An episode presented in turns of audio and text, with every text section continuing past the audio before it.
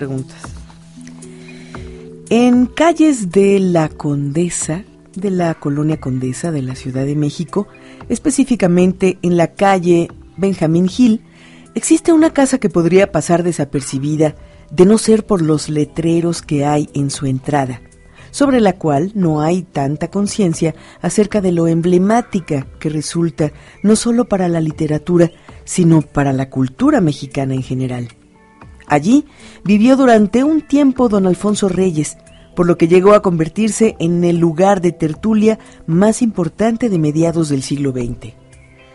Hoy se le conoce como la Capilla Alfonsina, ya definida como la Casa Biblioteca y Museo de Sitio de Alfonso Reyes en la Ciudad de México, un espacio en el que se pueden encontrar desde obras valiosas de artistas mexicanos y extranjeros que fueron obsequios para el escritor regiomontano, hasta 100.000 hojas de mecanuscritos originales de sus libros y artículos, 16 cuadernos de su diario, 30 volúmenes de álbumes y recortes, incluso las primeras ediciones de sus libros y un archivo personal integrado por alrededor de 50.000 cartas.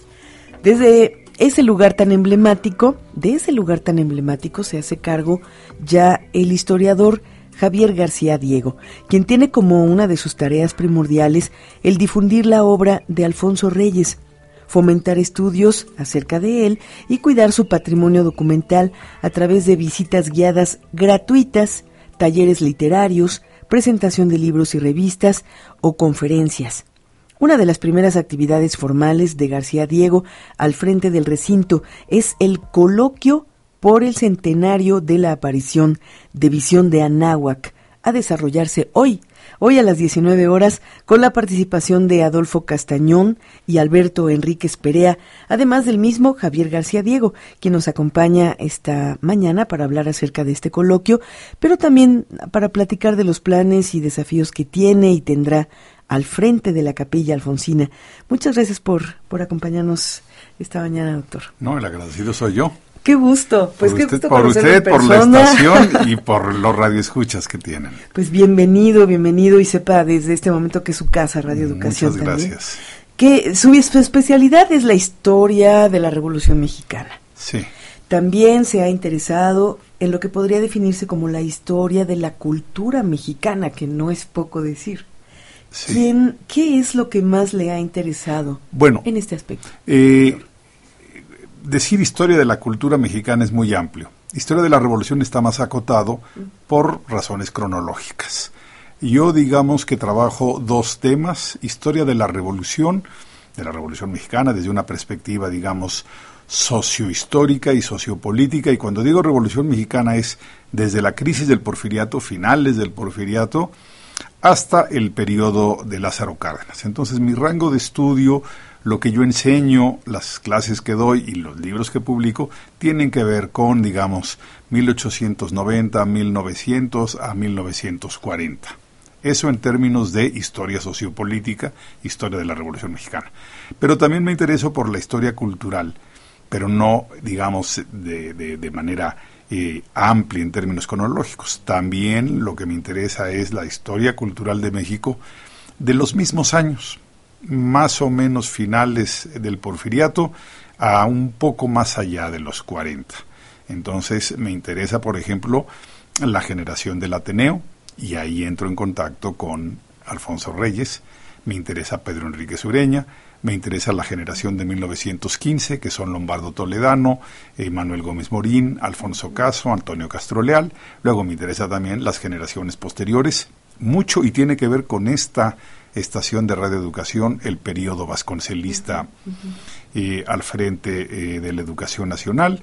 Eh, y luego, claro, yo creo que como última etapa, la creación de instituciones y la llegada de los exiliados españoles y su impacto en la cultura mexicana. Entonces, eso es lo que me interesa en términos de historia cultural. Pero mi contacto con Alfonso Reyes, yo diría que Alfonso Reyes es mi segundo tema.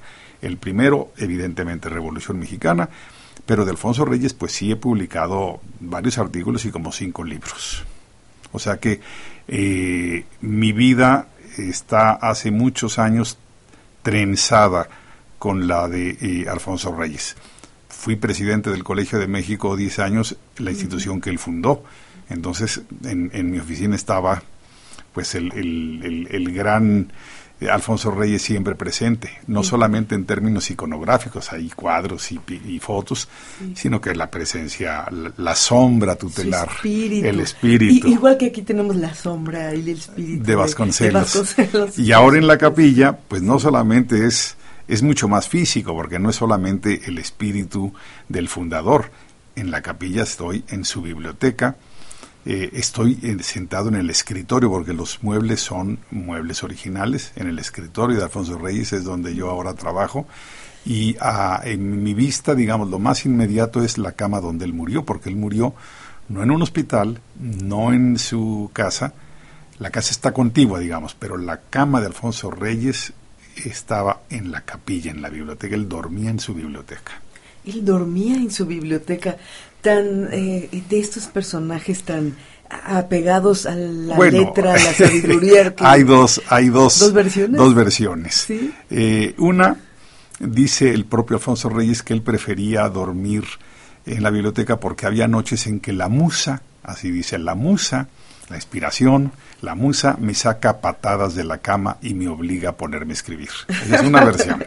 La otra versión es que su relación conyugal con doña Manuela no era especialmente buena, estaba ya cansada de sus infidelidades, entonces lo mandó a dormir eh, a la cama de la biblioteca, le puso la cama en la biblioteca. Que los radioescuchas elijan cuál de las dos versiones creer. Las dos son muy interesantes. Las dos son interesantes y tal vez las dos verídicas, no son, no son excluyentes. Ha tenido usted diferentes responsabilidades en el pasado, ya nos platicaba que fue presidente del Colegio de México. Y, y bueno, ¿qué representa su llegada a la capina alfonsina? ¿Cómo se dio? ¿Desde cuándo? Bueno, eh, de verdad, ¿Cómo eh, sí, para mí es, primero que todo, empiezo a creer en que los seres humanos tenemos destinos prefijados. Yo jamás me hubiera eh, imaginado que mi vida, estoy pensando cuando yo era un eh, universitario, digamos, eh, nunca me hubiera imaginado que mi vida iba a estar tan, tan coludida, tan cercana a la de Alfonso Reyes, que por cierto fue una de mis lecturas pues más asiduas y predilectas desde pues desde que yo empecé a leer. Eh, el origen de mi contacto con Alfonso Reyes es cuando yo empiezo a escribir mi tesis de licenciatura con la dirección de un historiador muy querido y muy conocido que se, llama, se llamaba Gastón García Cantú. Él se dio cuenta que mi estilo literario no era especialmente bueno, que escribía feo. Y me acuerdo porque eso me ha servido de lección en mi trato con los alumnos, porque yo realmente lo que soy es ser profesor. Me dijo eh, don Gastón, relé a Alfonso Reyes. No me quiso eh, eh, digamos, herir o lastimar diciéndome ignorante, no has leído Alfonso Reyes, y si quieres escribir bien, pues tienes que leer Alfonso Reyes. Y con una elegancia que nunca olvidaré, me dijo, rele Alfonso Reyes. Claro está que no lo había leído, y lo empecé a leer. Pero qué gran maestro. Qué gran, qué gran detalle, de verdad. No me lastimó y además me sirvió para siempre. Para crecer. Y desde entonces lo leo. O sea que tengo leyendo Alfonso Reyes pues cerca de cuarenta y pico de años. Y lo leo constantemente. Bueno, entonces eh, termino yo la presidencia del Colegio de México, donde está la figura tutelar de Alfonso Reyes, y eh, me voy de sabático, un sabático muy largo, y al regresar eh, me informan, de hecho, me entero, pero estoy en el extranjero, estoy de sabático, que a principios de este año Alicia Reyes se retira de la capilla alfonsina, la única directora, o sea, ella era pues era la dueña de la casa, la heredera de la capilla. Exactamente, más que directora tenía ya su Exacto, era, este... Eh, ella había crecido ahí. Entonces, eh, eh, pues sí, la Secretaría de Cultura, la Secretaría de Cultura y la directora de Bellas Artes me ofrecieron la conducción de la capilla. Y esto es chistoso porque la capilla alfonsina no es una dirección general, entonces no me puedo, se me dicen, no eres director porque no es dirección general, entonces les digo, ah, entonces como es capilla, pues soy el capellán de la capilla. sí, sí. Pero un capellán absolutamente laico, ¿eh? ¿Pudo platicar con ella? Eh, con Alicia Reyes, hay muchísimo, toda la vida. Ah, muy bien. Eh, eh, Alicia siempre fue muy generosa en términos documentales, nos, nos daba libre acceso a, las cartas de, Alfonso Reyes, a manuscritos. Eh, siempre la capilla fue un sitio para presentar cosas de Alfonso Reyes. Yo me imagino haber presentado ahí pues tres o cuatro libros sobre Alfonso Reyes. Y a últimas fechas, pero ya no quiero hablar de mí, quiero hablar de, más bien de la capilla. Eh, em, antes de José Luis Martínez, que para mí es el gran alfonsista de la segunda mitad del siglo XX en México, porque hubo unos primeros alfonsistas que eran sus compañeros, que conocían muy bien su obra. Pero, eh, digamos, en una segunda generación de alfonsistas, José Luis Martínez era el número uno. Él empezó a transcribir el diario de Alfonso Reyes. Alfonso Reyes llevó un diario de manera prácticamente, ahora sí que perdón por la cacofonía, un diario que escribía a diario. Entonces, desde 1924. 16 gruesos cuadernos. Una disciplina. Sí, y, y, José Luis Martínez quería ser el editor, hizo un primer traslado, pero pues este era mucho trabajo y entonces invitó a un grupo de jóvenes alfonsistas para que eh, eh, pues ayudáramos y a cada quien nos repartió un pedazo del tramo de la vida de Alfonso Reyes. ¿Y esto cuándo lo ubicamos en el tiempo? ¿En qué Eh, años? Esto, pues no hace mucho, unos 10 años tal vez, empezamos con ese trabajo y ya apareció el diario. Falta un tomo de los siete en que se dividió, con siete distintos autores, pero lo que quería decir es, muerto José Luis Martínez, desgraciadamente el pobre don José Luis no vio eh, ya impresos esos volúmenes, eh, que repito, era su, su proyecto, y entonces Alicia se quedó como, como coordinadora y nos recibía, claro, trabajábamos como seminario en, en la capilla y siempre nos daba agua de limón, me acuerdo. Una gente generosísima. Claro que la conocí, la conocí mucho. Y bueno, eh, después de que ella dejó este esta administración, ¿no? Dejó de ser la, la capellana. Sí, en la ¿Qué- cap- ¿Qué retos o qué objetivos quedaron entonces por Bueno, cumplirse y yo realizarse? creo doctor? que son varios. Uno, Sí. seguir difundiendo la obra de Alfonso Reyes, pues apoyar eh, coediciones, eh, fomentar conferencias. Segundo, seguir sirviendo de custodios del, del archivo de Alfonso Reyes, pero custodios no en el sentido de que nadie lo vea, o sea, no, no es una caja fuerte, es simplemente preservar los materiales, organizarlos y ponerlos a la claro. consulta, claro, resguardo y además con mucha atención de que los papeles estén en buenas condiciones físicas, que lo están, ponernos ahora a digitalizar el material que ya se estaba eh, haciendo y ponerlo siempre a la consulta de los de los investigadores interesados. Tenemos investigadores que constantemente eh, revisan cosas de Alfonso Reyes, tanto nacionales como extranjeros. Eh, y bueno, también preservar la parte, digamos, arquitectónica y artística de la capilla. Tiene auténticas maravillas porque le- los Alfonso Reyes tenía muchos amigos pintores y le regalaban cosas. Y esos amigos pintores son mexicanos y extranjeros de cuando estuvo en el servicio diplomático. Pero entre los mexicanos, digo, hay un, un par de cosas que le regaló Diego Rivera, también Angelina Beloff, hay cosas de Orozco, hay cosas de Rodríguez Lozano, hay cosas de Montenegro. O sea, es, es un verdadero museo. O sea, tiene la categoría de museo. Y también luego hay pintura española, Morenos Villas, hay Maxaux, hay de verdad, mm, pues, pinturas muy, muy importantes, eh, muy hermosas, y siempre con ese toque de ser las pinturas no, no de un museo tradicional, sino de una biblioteca que estaba, pues, este, digamos, en activo. Y que tienen además un significado especial, puesto que él no fue y las adquirió. No, no, no, ninguna. Obsequios regalados. regalados. y tratamos incluso de que se conserven en el lugar donde las tenía Reyes, las hasta puso. donde es posible, porque algunas pues las tenemos que poner a descansar o se van a, a préstamo a alguna exposición o simplemente eh, las, las pinturas que estaban en la parte, digamos, eh, familiar de la casa, pues tuvieron ahora que pasar a la capilla. Entonces, sí tenemos incluso algunas obras, yo diría más de las que están expuestas están en una pequeña bodega que tenemos, pero hay cosas, hay cosas fantásticas. Realmente, eh, por ejemplo, en, junto a la cama donde murió Alfonso Reyes estaba una pintura que le regaló Diego Rivera durante eh, los años que convivieron en España, años de mucha pobreza de ambos, 1915, una pintura espectacular, cubista, de la Plaza de Toros Antigua de Madrid. Una belleza. Y con eso hay muchísimos. Lo que propongo mejor es que la gente pase. Sí, sí. Es una caminata preciosa por la colonia Condesa. Bueno, váyanse a la calle de Benjamín Gil, cerca de Tamaulipas, muy cerca de la librería del Fondo de Cultura de que ahora se llama Rosario Castellanos, el antiguo cine Bella Época. Ah, claro. Y antes Cine Lido, para los de mi generación. Y es una visita guiada espectacular, absolutamente gratuita, es emocionante. Para esta, para poder hacer esa visita hay que hacer cita. No, no, no, no, para nada. Se llega ahí directamente. De 9 a 4 de la tarde, eso es todo. De 9 a 16 horas es el... De lunes a viernes. De lunes a viernes. Sí. Ojalá algún día pudiéramos hable, abrir, ampliar a sábados, por ejemplo, y domingos, porque la gente pues le gusta irse a caminar y a tomar café y a almorzar a la Condesa. Pues es que es un sitio Es un sitio, es el corazón de la ciudad hoy en día. Pues ha, mencionado documentos, manuscritos, diarios que se conservan.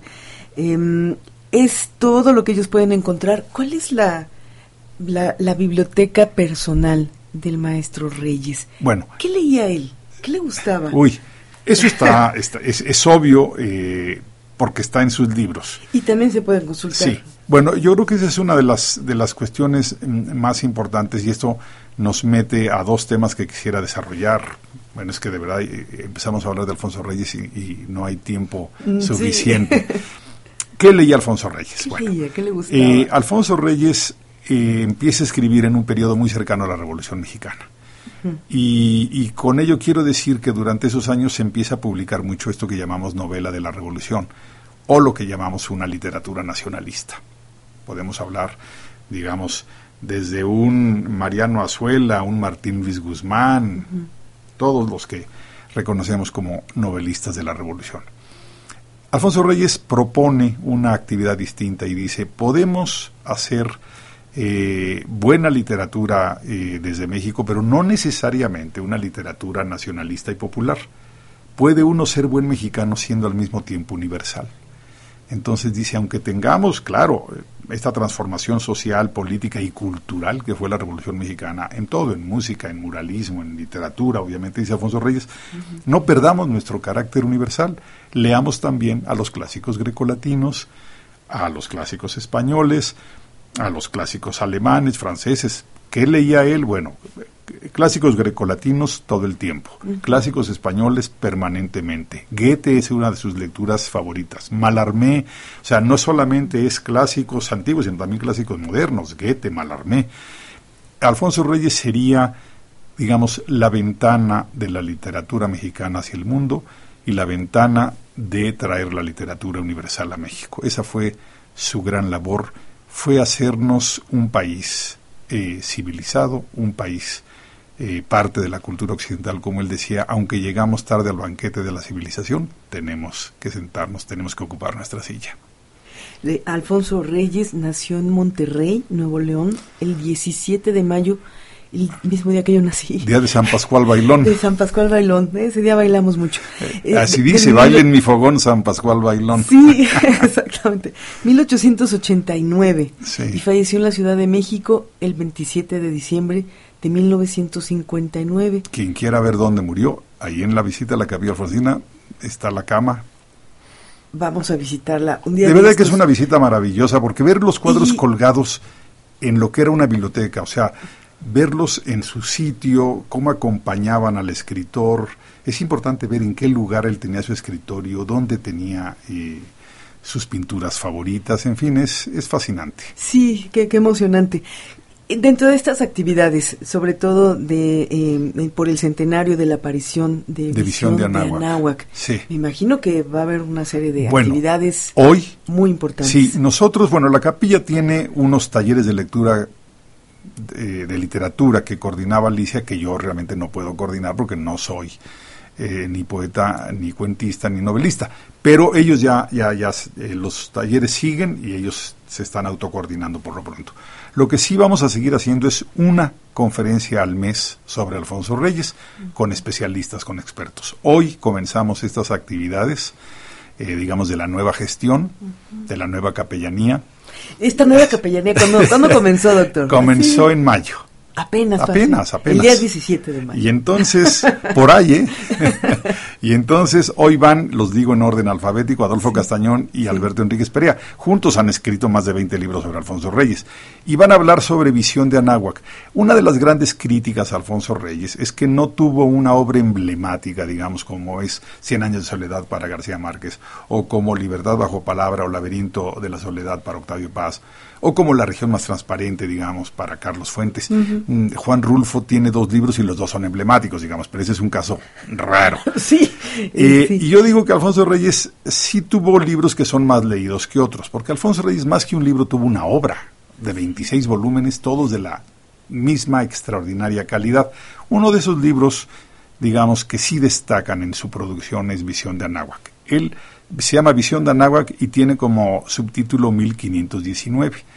Y es un texto que él escribe en Madrid durante sus años de exilio, muy pobre, eh, y está nostálgico de México. Y dice, siento nostalgia por mi alta meseta, o sea, refiriéndose a México. Al Valle de México. Sí, y dice, México se ha olvidado de mí. O sea, quiere escribir algo de tema mexicano porque siente que en México no lo están leyendo. Claro, lleva ya cuatro años fuera. Y entonces escribe eh, Visión de Anáhuac. Eh, es 1519. ¿Qué es Visión de Anáhuac? Es a partir de textos de, textos de Hernán Cortés, de Bernal Díaz, del Conquistador Anónimo, eh, Reyes recrea esa sorpresa, esa admiración que les da a los españoles cuando penetran de Veracruz al centro de México y ven Tenochtitlán.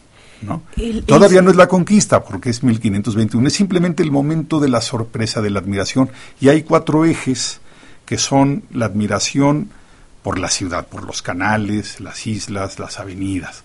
La admiración por los templos religiosos, básicamente el templo mayor, por el mercado. y la descripción que hace Reyes en este texto de las mercancías que uno podía adquirir en el mercado es maravilloso. Parece más que un escritor un pintor, mm, digamos, de naturalezas muertas holandés del siglo XVII, por esa perfección con que describe peces, eh, verduras, flores, todo, todo lo que se podía comprar en ese mercado.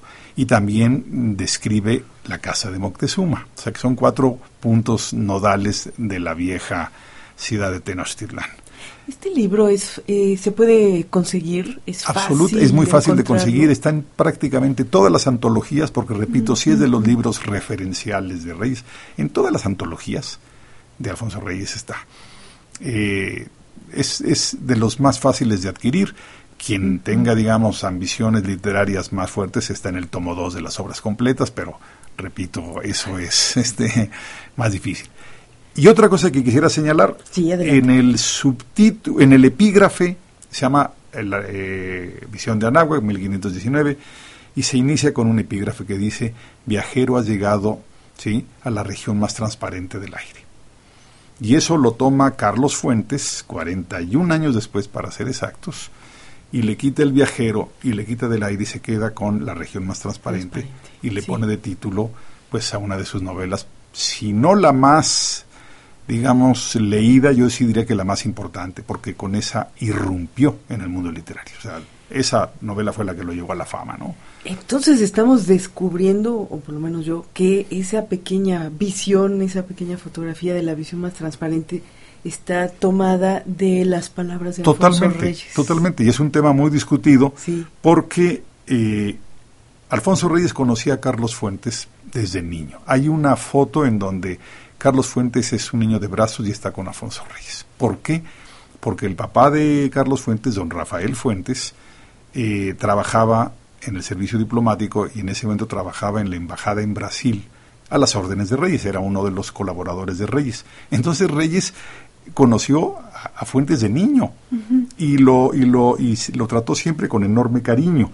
Por eso Fuentes decía, yo aprendí literatura en las rodillas de Alfonso Reyes y no es metáfora, o sea, fue realidad.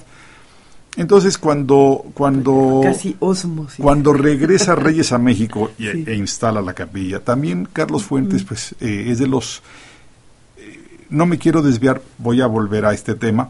Eh, Carlos Fuentes frecuenta mucho a Alfonso Reyes y le pide el uso del epígrafe, ¿no? La región más transparente. Y luego Alfonso Reyes le reclama y le dice, oye Carlos, yo usé ese epígrafe para hacer una descripción hermosísima de Tenochtitlán y tú has usado mi epígrafe para darnos una versión de las partes feas de la Ciudad de México de esta noche, de esta Ciudad de México noctámbula, burdelera, violenta. Tal vez le este tocaba a Fuentes hacer ese otro de la moneda. Es que no son contradictorios, es que pues esa es la evolución de la Ciudad de México y, tenemos ambas cosas, tenemos cosas maravillosas de Ciudad de México y tenemos también pues partes y sobre todo momentos oscuros. Claro, ya fueron parte de otro movimiento, otra Pero esto quiere decir cómo Alfonso Reyes está presente en la literatura mexicana. O sea, no, no es un escritor del pasado, está presente y hay una, un hilo conductor en la literatura mexicana en el que están varias generaciones. Reyes y sus antecesores, pero también reyes y sus sucesores como Carlos Fuentes, y a su vez Carlos Fuentes tendrá otros sucesores. Hay una línea de conducción y esa línea pasa por la Capilla Alfonsina. La Capilla Alfonsina fue el sitio de tertulia literaria más importante de la mitad del siglo XX.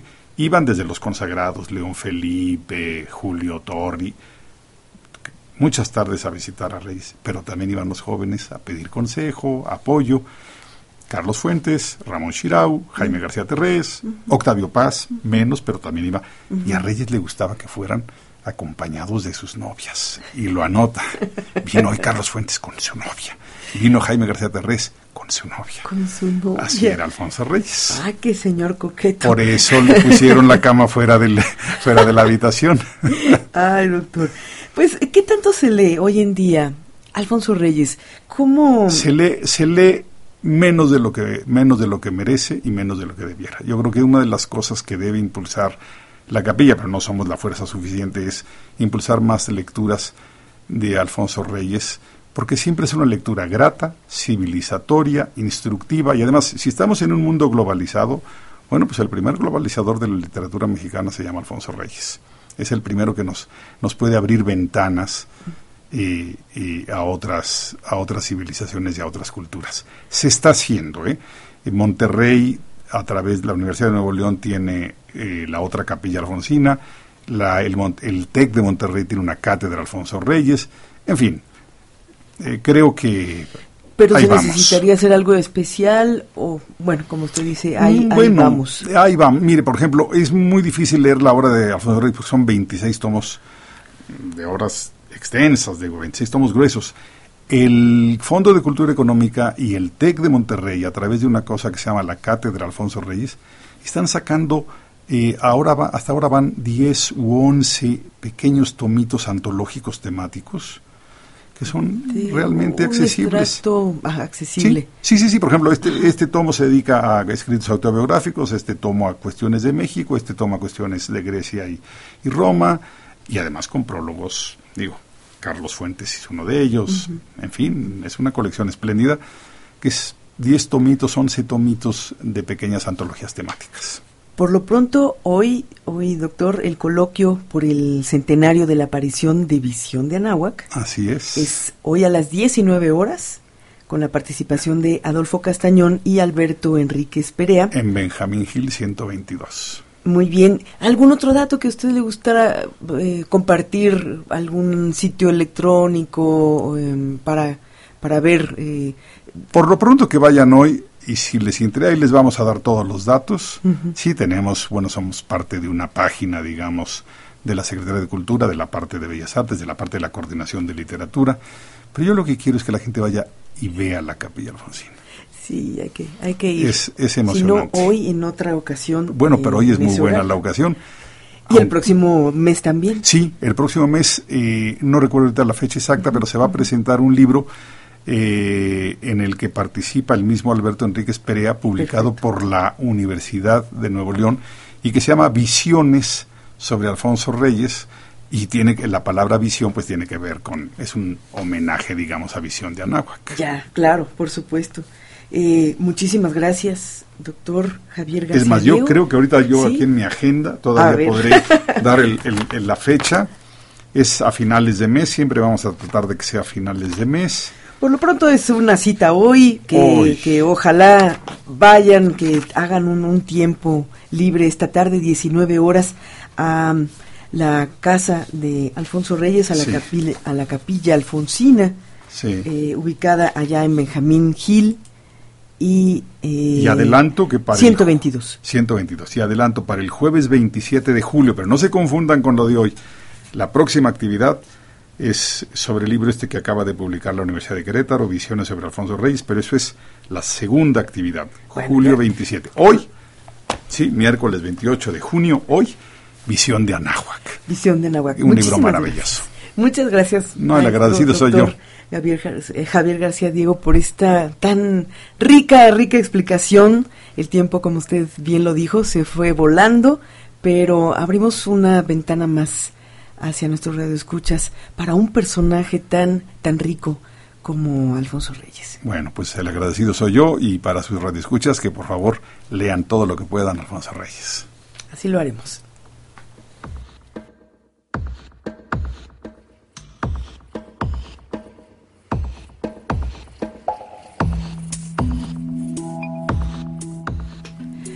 Esta fue una entrevista especial, un espacio del Departamento Cultural de Radio Educación, guion Jesús Alejo Santiago, realización Carla Núñez, en la coordinación Gladys Peña Escalante, en la operación técnica nuestro ingeniero Gonzalo Arteaga y Gabriela Sosa Martínez en la conducción. Muchas gracias, buenas tardes.